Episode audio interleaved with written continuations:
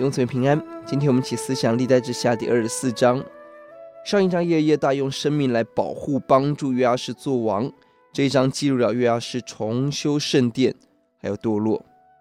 耶耶大是约阿施的姑丈，身为大祭司，主导整个复辟事件，俨然成为国师。第三节，连约阿施的婚姻也是他主导，可能奠下了两个人的冲突隐忧。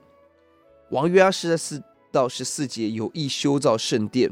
命令利未人急速办理，但利未人拖延。大祭司耶耶大并没有推动弟兄姊妹投入奉献。第六节，于是王下令做一个柜子来收集奉献，跳过祭司利未人，连十一节数点奉献都派出王的书记，显然已经不信任利未人。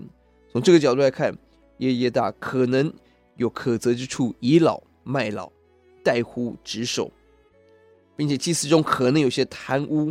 堕落的情况，即便如此，他对大卫家的摆上用心，仍被纪念。他死的时候葬在王的坟墓，神纪念他的摆上。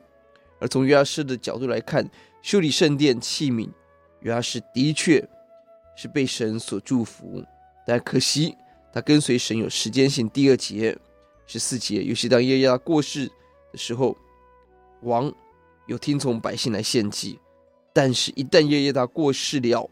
约阿施开始改变，表面原因十七节是犹大的众领袖，深层的原因也许是长期他跟耶耶大的不和对立，更深层是他对神的敬畏跟爱慕。有了大问题。他的罪恶：第一，离弃神；第二，去拜亚舍拉；第三，杀先知，杀掉耶耶大儿子撒迦利亚，而且杀在圣殿中。对比上一章，他们要杀大恶人亚他利亚，都不敢在圣殿杀人，何况杀一个无罪的先知。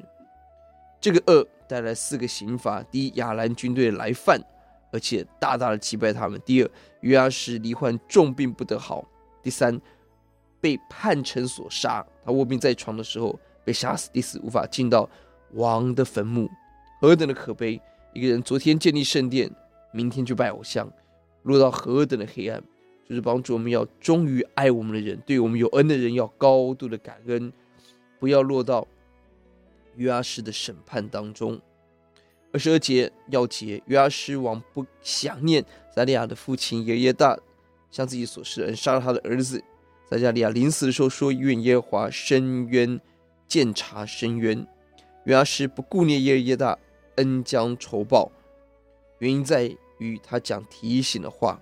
撒利亚祷告被神垂听，而甚至到路加福音十一章，耶稣提到撒迦利亚的血。被神纪念，我们祷告，主你帮助我们爱神的家，爱神的殿，让我们要更加倍的顺服你，爱爱我们的人，奉主的名，阿门。